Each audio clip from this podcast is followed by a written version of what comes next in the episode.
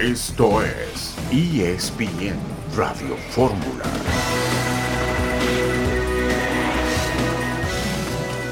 Hola, ¿cómo están? Bienvenidos a ESPN Radio Fórmula. Aquí nos encontramos con eh, el gusto de cada tarde.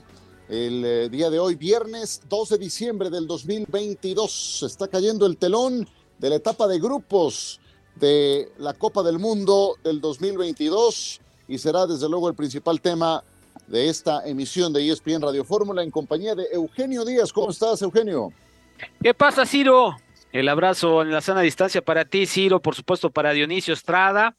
Pues bueno, el Mundial que no nos deja de sorprender, ¿no? Yo no recuerdo una Copa del Mundo que, que haya definido tantas cosas en, en, los terceros partidos de casi todas las selecciones, ni ninguna Copa del Mundo en donde ninguna selección, Ciro Dionisio, eh, no haya ganado los tres partidos. Ningún equipo ganó sus tres partidos.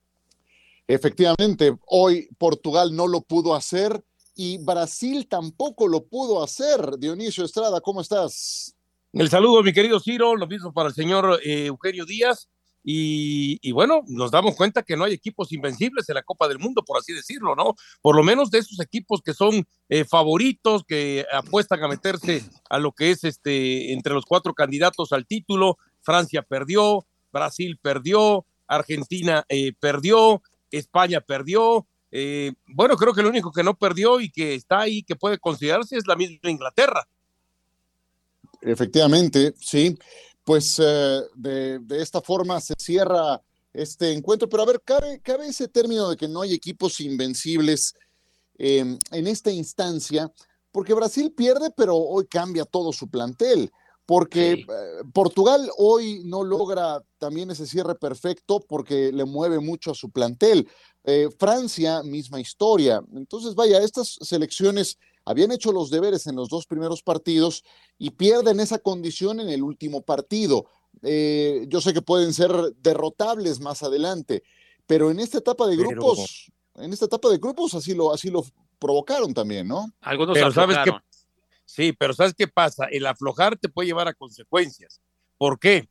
Porque hoy Suiza ganó 3-2, pero si Suiza gana 4-2, Brasil se queda en segundo lugar, Suiza este, hubiera quedado en primero, claro, son hubieras, pero yo te digo que a veces se confían que por, ah, son seis puntos, ahora vamos a meter a, prácticamente ocho o nueve jugadores distintos. O sea, Suiza un gol más y mandaba para enfrentar a Portugal con Brasil. mandaba a Brasil a enfrentar a Portugal. Ojo con eso, ¿no?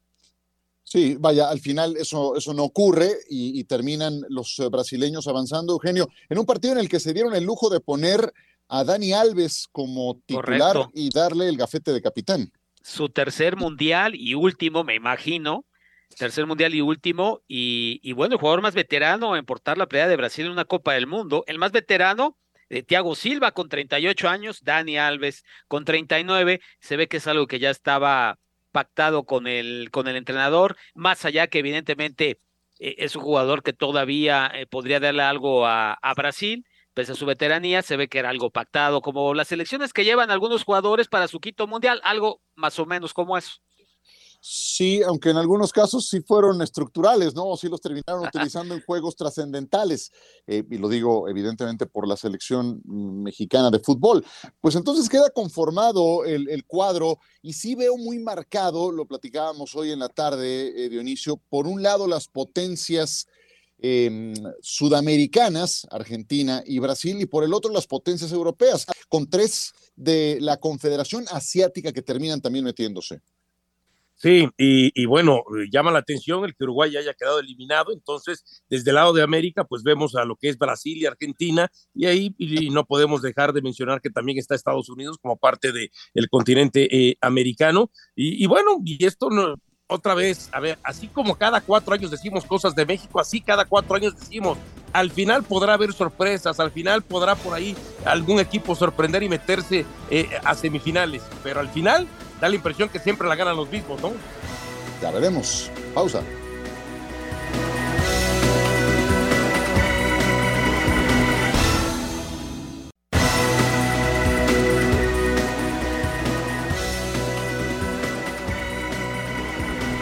Seguimos con ustedes en ESPN Radio Fórmula, pues entonces ha terminado esta etapa de grupos, Suiza ha avanzado, tras derrotar a Serbia en un partido muy, pero muy caliente. Hubo varios conatos de bronca. Eh, los suizos van a acompañar a Brasil. Brasil termina como líder a pesar de la derrota que sufrió ante Camerún, el gol de Abubacar sobre el final, que se va expulsado por el festejo, se quitó la camiseta, quedó solamente en pantaloncillo. Em, eh, no fue suficiente para Camerún. Y bueno, eh, lo que llama la atención es que esta es apenas la segunda derrota en etapa de grupos para la selección de Brasil desde el 70 a la fecha. Segunda vez que pierde un partido en etapa de grupos. Y, eso que hoy mandaron una buena cantidad de suplentes, suplentes que bien podrían ser titulares en algún caso. Pero, eh, ¿qué tanta certeza, Eugenio, te da Brasil? Que yo creo que en el juego anterior sí extrañó a Neymar, que hoy que mueve tanto su eh, convocatoria, sus titulares, se termina llevando esta derrota. Ese plantel superpoderoso de Brasil, eh, ¿lo sigues evaluando igual a la vista de estos partidos? Hola, Eugenio. efectivamente, ah. efectivamente, decía yo, Ciro, Dionisio, que, que es un duro golpe. Yo, a mí me parece que a Tite lo van a matar la prensa brasileña mañana por el resultado. Eh, no tanto creo yo por la rotación, eso es, muy respetable. Por lo que dices tú, Ciro tiene suplentes que serían titulares en muchas de las selecciones del mundo. Brasil va contra Corea del Sur, va a ser un partido bravo, duro, de muchísimo desgaste, contra un equipo que trae la moral eh, por las nubes y con un son bueno siendo un jugador eh, eh, clave. Sigo viendo favorito a Brasil. Creo que el tema de Brasil también ya son las lesiones. Hoy se lastimó Alex Telles y aparentemente este lateral izquierdo va a estar fuera lo que queda del Mundial. Hay que esperar, ¿no? El parte médico, pero da esa impresión. Si lo sumas a Danilo, a Neymar, y aún hablando de que hay banca, pues sí hay jugadores eh, preponderantes, jugadores que marcan diferencia, particularmente, como bien mencionas lo, lo de Neymar, este, se vio diferente Brasil sin Neymar en el, en el partido anterior. Hoy, evidente, no, no está Neymar. Eh, hay que esperar a ver qué tan pronto se puede recuperar. Parece que ese problema del tobillo no es fácil. Eh, a mí me sigue gustando Brasil, pero tienes toda la razón. Empieza a haber ciertos rubros en donde se debilita un poco el equipo de Tite. ¿Cómo lo ves, eh, Dionisio? No, mira, al final de cuentas, hay que decirlo, entiendo que el resultado termina siendo 1-0 a favor de Camerún con ese gran cabezazo de Abubakar, pero hay que resaltar la figura del portero camerunés, por un lado, y hay que resaltar que Brasil terminó generando oportunidades de gol y le faltó meterla, ¿no? Entiendo que quizá en un partido de eliminatoria directa, en un partido ya de, de, octavos de final, cuartos de final, Brasil no se puede dar el lujo de las que terminó fallando hoy, pero también quiero pensar que en un partido ya con esas magnitudes sabiendo que si no la metes te puedes quedar en el camino, vamos a ver un Brasil mucho más contundente. Eh, yo entiendo que hay mucha gente que piensa que este Brasil baja de manera considerable su este, eh, potencial cuando no está Neymar. Pero yo sí, pero yo sí eh, también he logrado ver, entiendo que Neymar es el referente, que es el jugador diferente también, el importante, pero con el potencial que tiene Brasil, a mí me da la impresión que Tite eh, por lo menos sí le ha quitado gran porcentaje de esa eh, Neymar dependencia al cuadro brasileño. Si a lo mejor Brasil antes dependía un 90% de Neymar, quizá hoy podemos bajarle un poquito, un 70, 60%. Sí, eh, yo no sé qué tanto lo pueden llegar a extrañar contra Corea, que es su siguiente rival, pero vaya, sí, sí considero que para alcanzar lo que todo el mundo ha pronosticado, lo que muchos hemos pronosticado, un Brasil campeón del mundo necesita de sus mejores piezas y Neymar es un jugador que no tiene sustituto, no hay otro como él, por más talento que pueda reunir Brasil en eh, sus filas. el cuadro que faltaba por completarse, el día de hoy nos entregó las últimas piezas. Japón contra Croacia y Brasil contra Corea. En esa eh, combinación de resultados encontraremos los duelos de cuartos de final o el duelo de cuartos de final, el vencedor de Japón-Croacia contra el vencedor de Brasil contra Corea. Marruecos va a enfrentar a España y Portugal va a enfrentar a la selección de Suiza después de los resultados de hoy. Eh, entonces empieza a dibujarse, eh, Eugenio, un lado del cuadro en el que es muy viable que Brasil y Argentina se midan en semifinales. Tal cual. y del otro lado, pues puede estar un poco más abierto porque Francia podría chocar con Inglaterra si se, si se impone la lógica en cuartos de final y pues ahí de pronóstico reservado. Y del otro lado, España contra Portugal. De ahí saldrá otra semifinal, pero sí empieza a cargarse mucho un lado del cuadro hacia las potencias de Sudamérica y del otro lado hacia las potencias europeas. Sí, tienes toda la razón. De hecho, cuando se conoció ya el draw de esta Copa del Mundo, eh, haciendo pronósticos, lo cual siempre tiene un riesgo, se veía de esa parte del draw o del diagrama que se podrían enfrentar Brasil y Argentina, evidentemente terminando de líderes de sus grupos eh, eh, en esa etapa definitiva, ¿no? De cara a una probable semifinal y luego una final. Este, da la impresión de que sí se va a dar. Difícil hacer pronósticos porque ya estamos viendo lo que está pasando en, en Qatar. Sin embargo, esa parte del draw esa sería la mala noticia, ¿no? Que Brasil y Argentina se van a ver las caras y que no puede ser una, una final de Copa eh, de, del Mundo. La buena es que el que pase creo que lleva vía libre, porque tú fíjate, todos los partidos hay que jugarlos y todos los partidos son difíciles, pero el otro lado se ve más complicado. El lado de Inglaterra, Senegal, Francia, Polonia, Marruecos, España y Portugal. Yo creo que ahí se van a despedazar entre ellos. Eh, Estados Unidos va con Holanda, Argentina con Australia. Yo le veo un paso más o menos libre a Argentina me parece. Los partidos hay que jugarlos, sí, pero a mí me parece que lo tienes que dar como favorito. Y Brasil también lo veo, si no pasó libre, pero sí lo veo favorito frente a Corea y después, ya sea que enfrente a Japón o Croacia. Del otro lado de la llave, creo que es otra historia. Fíjate que qué curiosidad, ¿no? Qué, qué dato curioso. Eh, en esa llave donde se va a enfrentar Japón, Croacia y donde se va a enfrentar Brasil, Corea, imagínate que de pronto viéramos a dos asiáticos, Japón y Corea, ¿no? Y la otra, si pasa Brasil y Croacia, sería el duelo de el Brasil de América contra el que en su momento ha sido considerado el Brasil de Europa, que es Croacia. ¿Se acuerdan cuando a Croacia le decían que era el Brasil de Europa? Sí, sí, sí, Como, como dato curioso. Ahora, lo otro, del lado donde aparece Inglaterra, Francia, de acuerdo a los partidos de octavos de final, uno piensa que el que la tiene más asequible es Francia, enfrentando a Polonia, ¿no? Sí, sí, tendría que ser. Yo, la verdad, eh, Polonia eh, clasifica como segundo lugar de grupo, pero eh, es donde, claro, yo no dejo de darme topes de que México no le haya podido ganar. No te enojes, Ciro, no te enojes, tranquilo, calma. No, ya, ya pasó, ya pasó el, el, enojo hace rato, pero, pero son oportunidades que se pierden, ¿no? O sea, tuviste a una selección muy, muy eh, medianita, común y corriente, como la de Polonia, pero pues ¿dónde quedas tú, no? Si no fuiste capaz de ganarle a un equipo eh, que solamente sabe bailar a, un son, ¿no? Eh, es muy limitado, no propone absolutamente nada al ataque, eh, depende mucho de un par de individualidades y bueno, va a enfrentarse a Francia, se va a dar un duelo entre Mbappé y Robert Lewandowski y vamos a ver a España si recupera la memoria, porque una cosa es ganarle a la selección de Costa Rica y otra muy distinta fue la historia que ayer le tocó ante un Luis Enrique que fingía demencia o fingía no saber que España llegó a estar eliminada, al menos durante algunos minutos, pero eh, caray, esa soberbia que de repente se escucha en el seleccionador nacional de España, vamos a ver si más adelante no le cobra alguna factura. Y bueno, sí, creo que tenemos que dedicarle al menos unos eh, instantes a los eliminados del día de hoy, porque Uruguay fue el primero, Eugenio, de la jornada. Se van antes de tiempo los uruguayos y creo que teniendo para más. Una pena que este equipo no haya explotado en los tres partidos de grupos. Hasta hoy lo hicieron, pero en el primer tiempo nada más.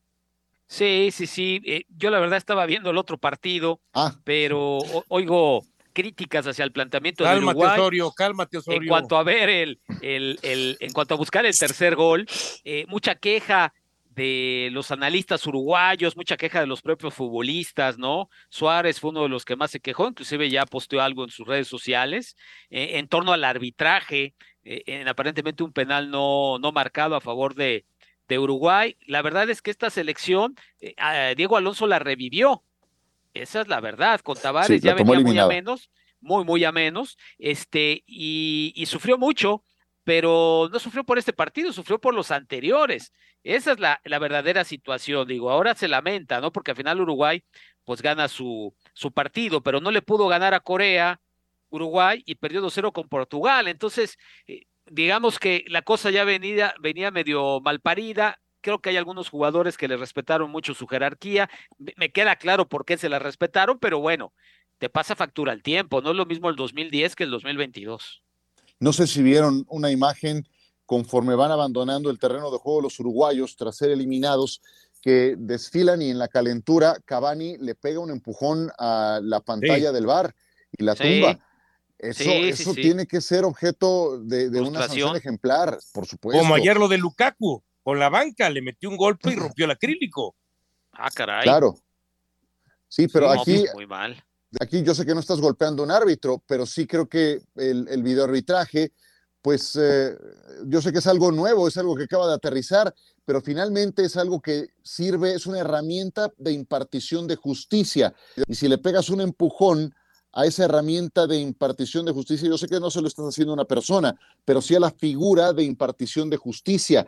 Creo que Cavani se está metiendo aquí en un territorio inexplorado. ¿eh? Es, una, es una postal muy lamentable la que está entregando al final una selección de Uruguay que eh, se dedicó a reclamar y a, sacar las peores malas artes que, he visto en, una colección durante eh, este partido. Sí, es que cuando le cobran el penal cuando claro. el penal, no sé si vieron, Darwin Núñez estaba esperando el, momento de ir a escarbar eh, el manchón penal que estaban custodiando los futbolistas ganeses. Para provocar que saliera mal un disparo, ¿no? Ahora, la jugada de Cavani, que se quejan que sobre el, agregado ya y que representaba la posibilidad de meter el tercero, no es penal. Yo no sé de qué lloran los uruguayos. No tendrían ni que llorar. Es que te digo, vámonos a pausa.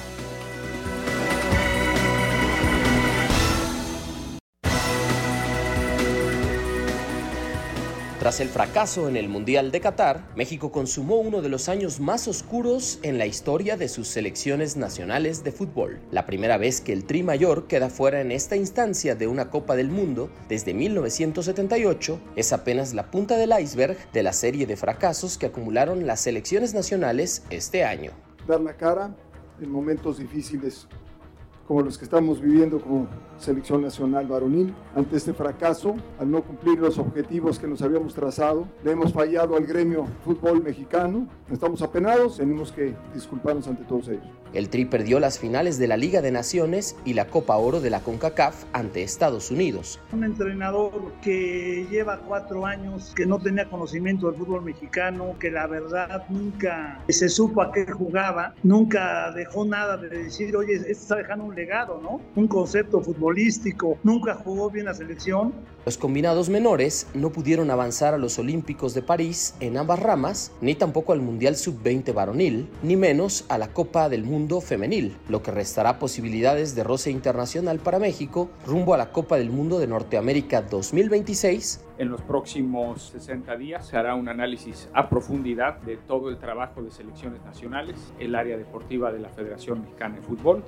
También se revisarán cambios estructurales de los que se han venido platicando desde hace tiempo, como es el tema de la multipropiedad, del ascenso y descenso, de la cantidad de extranjeros. Los fracasos de este funesto 2022 ocasionaron la salida de directivos como Gerardo Torrado, Ignacio Hierro, Javier Mier, Luis Pérez, Maribel Domínguez o Mónica Vergara de la estructura de selecciones nacionales. Si bien el máximo responsable, John de Luisa, ha sido ratificado para el próximo ciclo como presidente de la Federación Mexicana de Fútbol.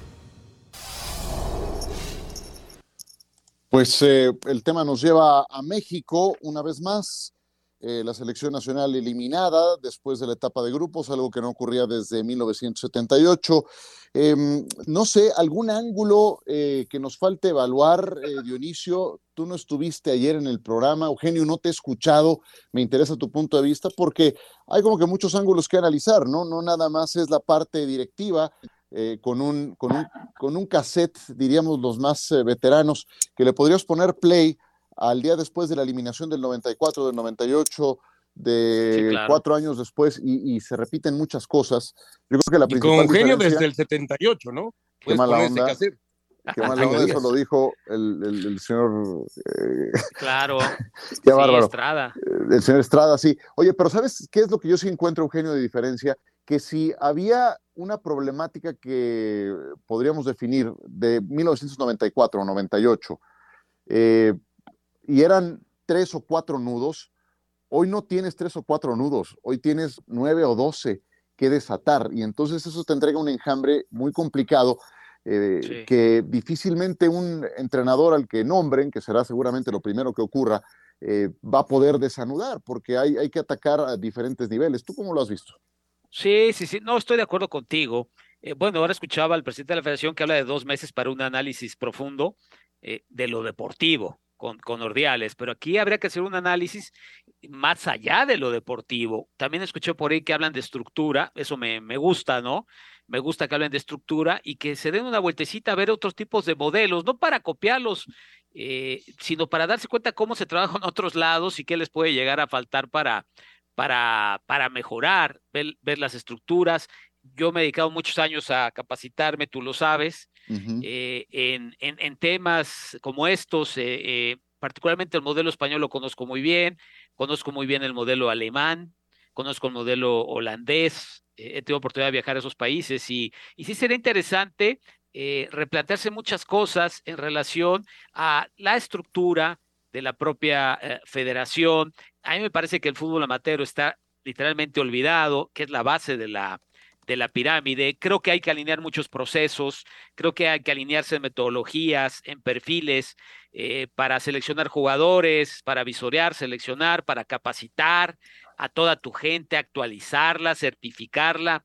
Creo que son muchas cosas que tienen que ver con la área deportiva y con otras áreas que involucran el manejo del fútbol y, y, de la liga. Eh, algo donde yo pongo el acento es en alinear procesos e intereses, que esa es la parte más difícil, ¿no? Que es la parte que, que se niegan, digamos, a cambiar los que manejan y los que le invierten a, al fútbol, eh, que definitivamente es un buen negocio, si no, no estarían ahí, ¿verdad? Entonces, como que hay ciertos medios, eh, ciertos complejos, diría yo también, cierta ignorancia. Creo que se puede hacer las cosas de otra manera. Este, y seguiría dando excelentes este, resultados económicos, ¿no? Si eso es lo que más les importa. Fíjate, eh, Chiro, que en el tema, ¿no? De lo de arribita es lo que hemos venido hablando, pero es lo de arribita. Pero el tema de lo de arribita me refiero que el ascenso y no descenso, que el tema de reducir extranjeros, que el tema de, eh, de, que, de que no sean dos. Sí, está bien, tiene que ver también con la liga. Pero ¿a qué me refiero? Hoy, hoy tienen que trabajar de manera conjunta, tanto la liga como la federación, porque aunque cada ente es independiente, y aunque a veces se les pide que sean más autónomos, eso no significa que no tengan una relación y que no trabajen. Pero en la parte que dice, que dice Eugenio, ¿no? A ver, hoy volteas a ver al llano, como dice, olvidado. Y la cuestión de las divisiones de tercera, segunda división, ¿eh? están de maneras precarias. ¿eh? Son la liga de expansión no existe. En, ese, en ese tema. La liga de, la liga de expansión, ¿no? Ya, ya, ya lo decías, ¿no? El otro tema es la capacitación, la formación, la actualización. Por eso hace rato, este, Ciro te decía eh, en picante de que, bueno, que si tienes que eh, eh, enviar a tus directores técnicos juveniles o a tus formadores de los equipos a capacitarse a las mejores, este, a los mejores países donde desarrollan jugadores, como es Argentina, como es Uruguay, como es Brasil, estar en constante eh, congresos, en constantes capacitaciones y formaciones, todo eso es muy complejo, no nada más es lo de arribita, que es lo que de pronto hemos hablado. Y como punto final, bueno, Eugenio Díaz, con todo lo que nos dijo de experiencia, no entiendo cómo hundiste al Veracruz, no lo entiendo. Qué mala onda. Oye, no, bueno, todos estos, todos estos temas que, que he escuchado y que acaban de exponer algunos de ellos, llevan tiempo y son efectivamente los estructurales, por eso hace falta una visión más a fondo que lo que dijo ayer penosamente John de Luisa en esa rueda de prensa para el olvido, donde eh, con una miopía escandalosa decía, nomás nos faltó un gol y es el señor y este señor como presidente de la federación es el que tendría que estar haciendo planes a mediano o largo plazo. Pues ahora me explico. Y el que le preguntó al final de esa rueda de prensa si iba o no a renunciar, que era una pregunta válida y que no se la habían hecho a John de Luisa, fue René Tobar, que está en la línea telefónica. René, te saludo con mucho gusto y quisiéramos saber si se ha movido algo en las últimas horas, en las últimas 24 horas, qué, es lo más significativo que consideras ha pasado em, en cuanto a toma de decisiones, eh, virar el proyecto eh, de la eliminación de México a este momento. Saludos. Ciro, ¿cómo estás? Muy buenas tardes por allá, buenas noches por acá, en, Doha. Bueno, Ciro, la realidad es que sí, en las últimas horas se han movido muchas eh, situaciones, lo mencionabas hace unos momentos en el sentido de que eh, Decio de María, perdón, John de Luisa, Decio de María, me quedé con la, administración pasada. John de Luisa anoche eh, pues no quiso eh, señalar si iba a renunciar o no, eso se lo dejó a los dueños y lo que sí te puedo decir es que muy al interior de, de Federación Mexicana de Fútbol, Decio, perdón, otra vez, John de Luisa no se siente seguro este, eh, al frente de la Federación Mexicana de Fútbol. Los resultados no se han dado, Ciro, eso lo sabemos, los resultados tanto en la femenil como en juveniles y ahora la mayor. John de Luisa sabe que no están, eh, no, no, no, se han cumplido los objetivos y, y hace unas semanas se sentía eh, esa confianza, sin embargo, ya con la, la eliminación de México en la primera ronda, John evidentemente no se siente tan seguro, y te lo digo porque gente muy, muy cercana a él me lo ha confiado. En cuanto al equipo mexicano, pues sí, sí, dime, Ciro. Sí, no, eh, hablando de esa parte antes de pasar al equipo mexicano, Ordiales, que va llegando y que lo pusieron ahí a tragarse ese sapo, haciéndose responsable de, la derrota, de la eliminación cuando acaba de entrar de bombero eh, al cuarto para la hora. Eh, ¿Él continuaría, seguiría en esas funciones? ¿Va a ser el encargado de diseñar el proyecto a largo plazo o están pensando en alguien más? No, no, no, no, Ciro. Este, John de Luisa piensa en, Jaime Ordiales para mantenerse al frente como director de selecciones nacionales. Todo dependerá de la asamblea de dueños que se va a realizar en enero. Si John de Luisa es ratificado, porque por ahí corrió la versión de que había sido ratificado, no, no ha sido ratificado porque no se ha llevado ninguna asamblea. Entonces, habrá que esperar hasta el siguiente mes, muy probablemente cuando la asamblea de dueños se reúna y cheque muy bien el tema de la continuidad de John de Luis al frente de la Federación Mexicana de Fútbol y evidentemente a partir de ahí entonces se quedará si sigue eh, Jaime Ordiales eh, como director de selecciones nacionales. Y te puedo dar un dato muy interesante que me acaban de pasar hace unos momentos. Los seleccionados perdieron 2.6 millones de dólares por no acceder a la siguiente fase. Cada jugador, cada seleccionado iba a ganar 100 mil dólares en caso de avanzar a los octavos de final. No solamente, evidentemente, lo deportivo están fuera, sino también la pérdida económica para los propios jugadores, que bueno, 100 mil dólares para cada jugador no son nada despreciables, ¿no, Ciro? Hombre, por Dios. Venga. Sí, eh, el saludo, mi querido René. Fíjate que eh, a mí me llama la atención que hoy los federativos, o en este caso los dueños, más bien quiero referirme a los dueños en la próxima asamblea que venga en enero, estén tan abiertos a dar un golpe de timón, y me refiero a golpe de timón, no que cambien al presidente, sino que cambien completamente muchas cosas de las estructuras del fútbol mexicano. O sea, sí eh, han entendido, habrán entendido la magnitud de este impacto de la eliminación, de acuerdo a lo que puedas más o menos allá estar palpando. Eh, mira, eh, la verdad es que hace unos días el presidente del equipo Pachuca, que sabemos que ha sido uno de los, eh, este grupo ha sido uno de los, digamos que los, la contra de la actual Federación de Fútbol, se expresó en forma solidaria con John de Luisa. Eso creo que te marca mucho, Dionisio, de lo que pueda suceder en la, en la asamblea de dueños en enero próximo. Creo que, a ver, René, esta, este Disculpe interrumpirte, René. Nos cae el corte. Sí, no te preocupes. Pero seguimos contigo después de un par de minutos. Ya sí, claro. Adelante.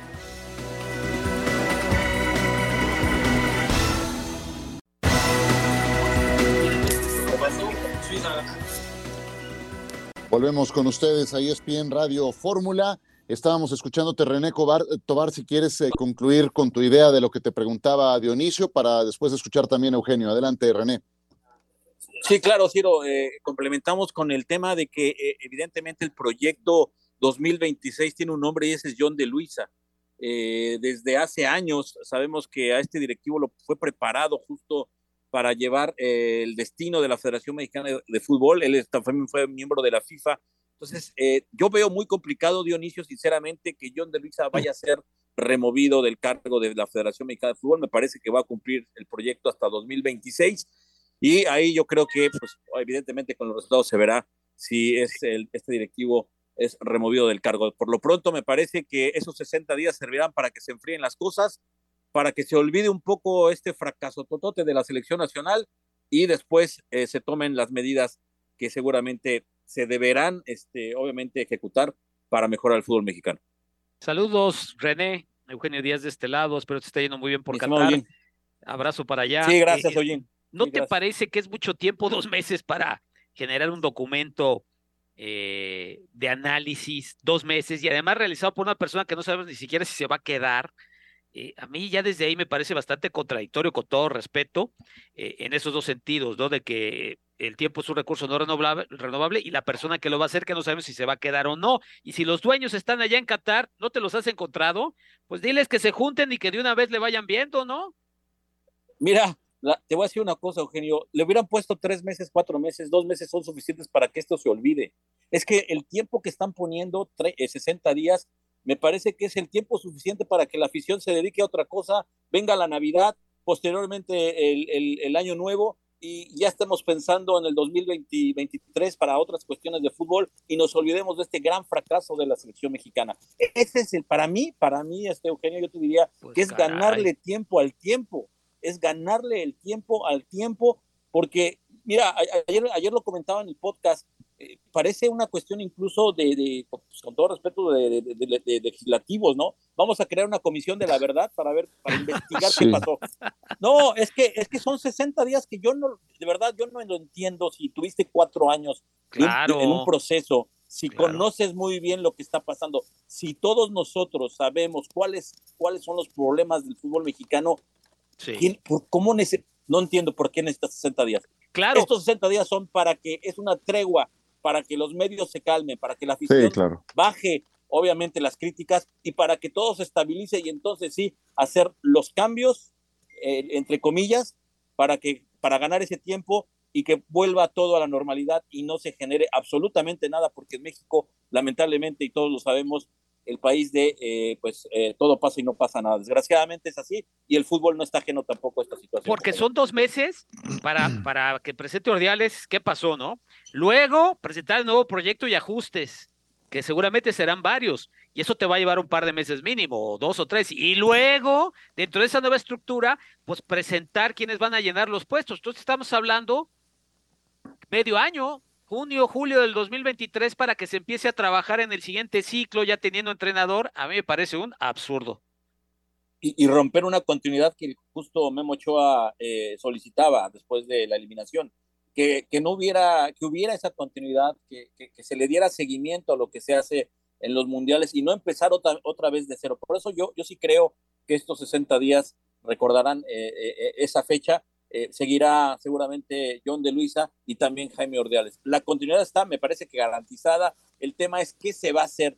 Y, como todos pudieron escuchar ayer, hay una línea, hay una línea que parece que ya se marcó eh, eh, en, una televisora sobre lo que podría venir a futuro. Habrá que ver qué tanto, qué tanto se, se, se, cambia, qué tanto, entendible. qué tanto es cierto ese No, no, y entendible.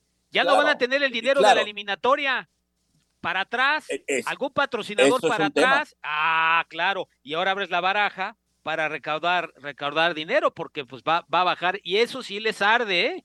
Eso sí les va a doler pues, más que quedar eliminados. Eh, eh, yo creo que marca, eso es una parteaguas, estarán de acuerdo compañeros, que lo que escuchamos ayer, todos en, previo a la, conferencia de prensa de John de Luisa, estábamos comentándolo justo porque marca una, una línea primero editorial obviamente, y después de lo que viene a futuro en el fútbol mexicano. Me parece que si se cumplen esos puntos que, que, justo mencionaron, creo que sí podría venir ese cambio en el fútbol mexicano que tanto esperamos y que todos sabemos son necesarios. Porque aquí no, no necesito yo 60 días para eh, saber que tiene que haber ascenso y descenso, que debe haber un mejor sistema eh, eh, de, de, competencia en el fútbol mexicano, que debe haber menos extranjeros, que los extranjeros que lleguen deben tener cierta calidad para jugar en el fútbol mexicano, que se le dé posibilidades a los jóvenes, que se capaciten los entrenadores. Yo no necesito 60 días, de verdad, yo no necesito 60 días.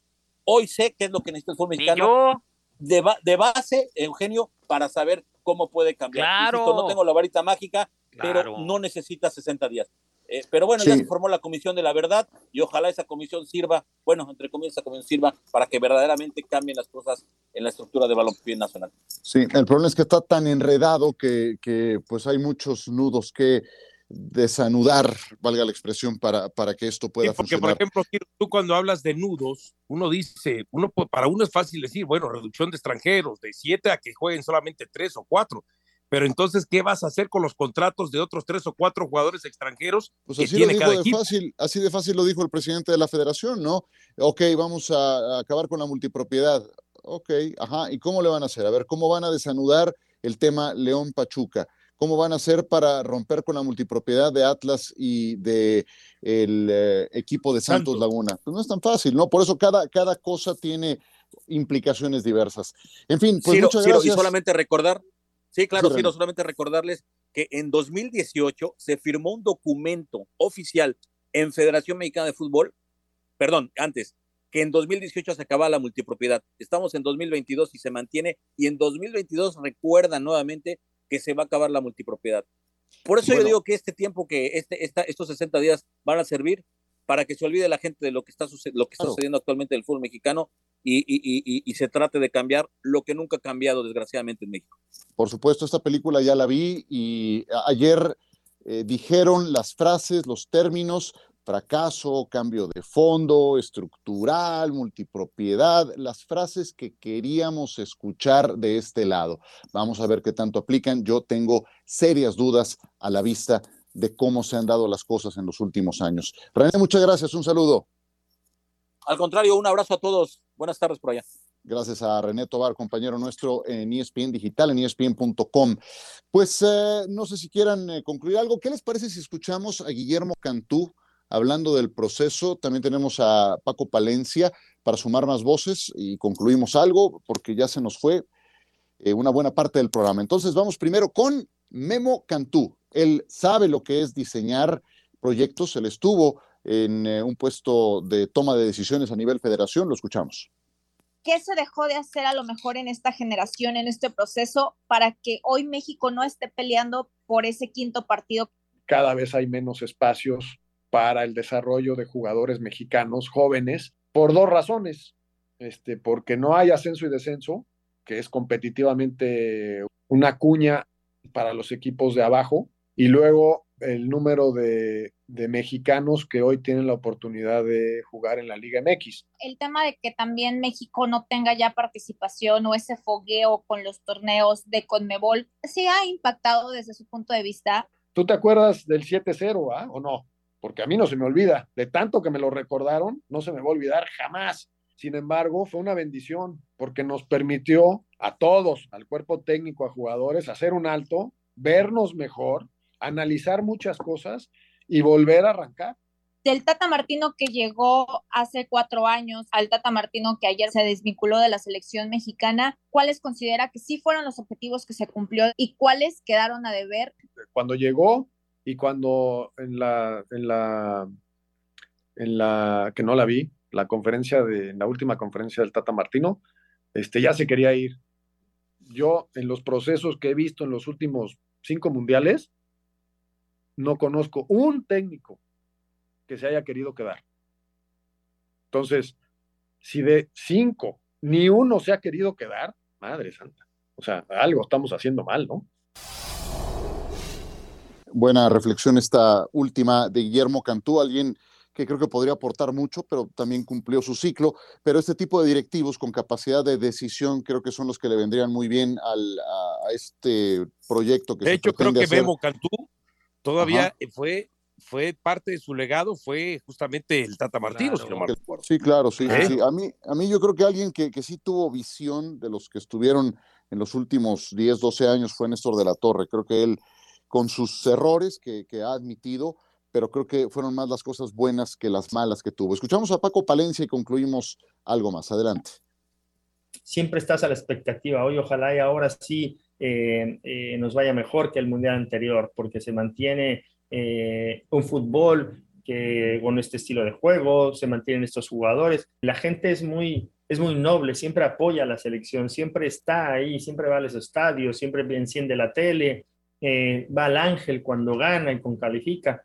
Pero yo sí creo que primero la selección debe de generar esa ilusión de adentro para afuera, para que todo el mundo esté eh, a la expectativa positiva de lo que pueda hacer. Y yo creo que el, el, tema del pesimismo no es que lo haya creado la gente, lo creó el mismo entrenador y los mismos jugadores que en ese momento no dieron la talla porque no la han dado. La gente tiene muchas, muchas ganas de creer, pero hay que generarlo desde adentro. Cuando vino al Barcelona y que sea el peor entrenador de la historia en Barcelona de, técnico, pues también no, aquí te digo, tampoco no, no es muy bien visto en el Barcelona, ¿no?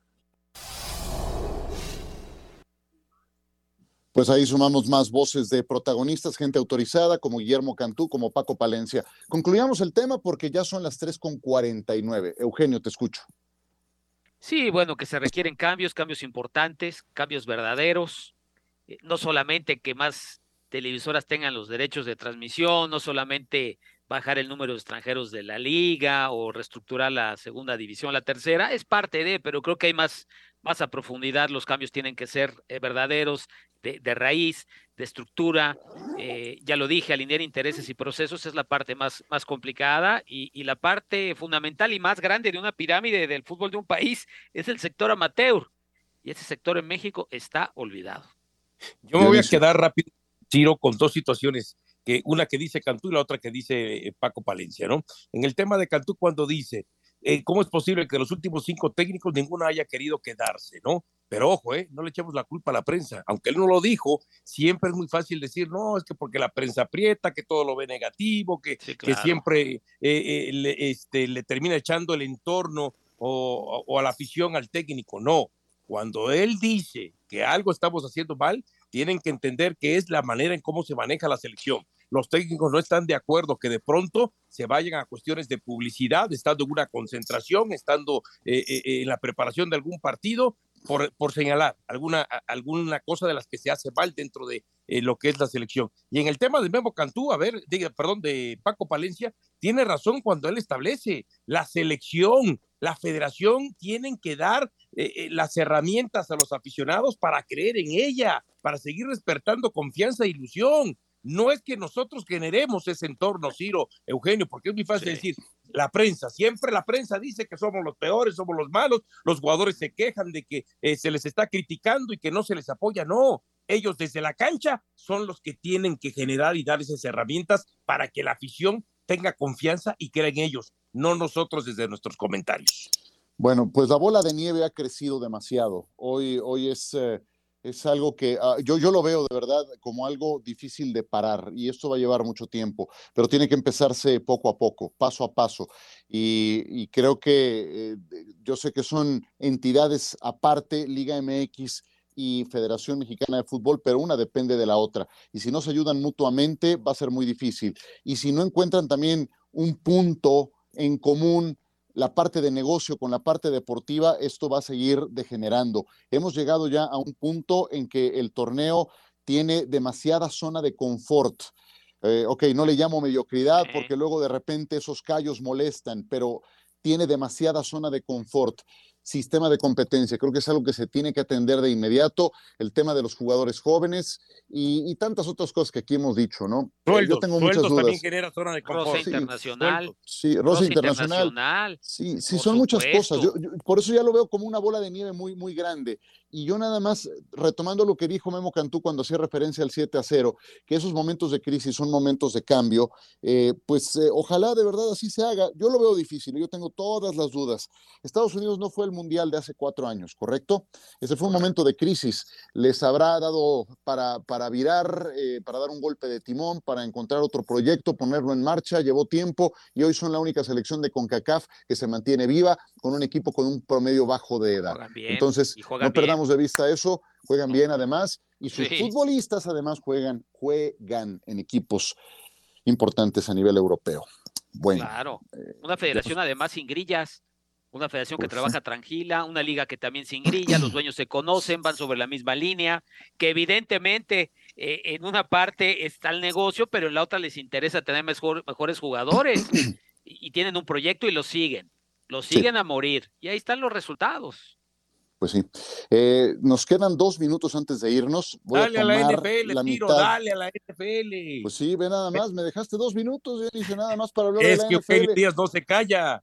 Ah, caray.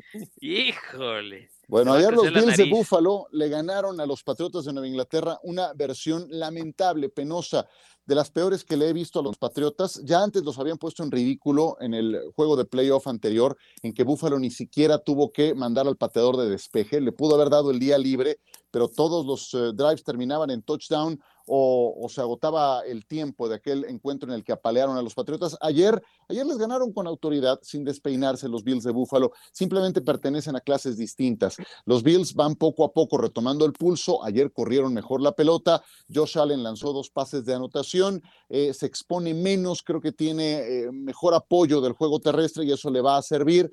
Los Patriotas de verdad decepcionantes, especialmente la planeación ofensiva y creo que en buena medida eso va al staff de coacheo no nada más a Belichick, que es un pesado en cada rueda de prensa, pero también le debe de tocar a Matt Patricia, que toda su carrera fue coordinador defensivo, se fue de head coach a los Leones de Detroit, dejó corazones rotos en Detroit, no por lo bien que lo hizo, todo lo contrario, porque fue un dolor de cabeza. Y entonces llegó aquí a los eh, Patriotas y lo convierten en coordinador ofensivo del otro lado del balón y no está potenciando las cualidades de Mac Jones, que creo que está dando pasos atrás, está involucionando después de lo que le vimos la temporada pasada. Para el domingo hay juegazos. Me quedo con San Francisco que recibe a Miami. Eso será el domingo por la tarde. Tennessee que estará enfrentando a Filadelfia en Pensilvania y también la repetición de la final de la conferencia americana Kansas City contra Cincinnati, la revancha para Patrick Mahomes. Ya nos vamos. Muchas gracias, Dionisio Estrada. Gracias, no te interrumpimos, ya ves. Gracias, no. Muy amable. Gracias, Eugenio Díaz. Un abrazo. Chao, Ciro. Venga. bien, Diony. Saludos.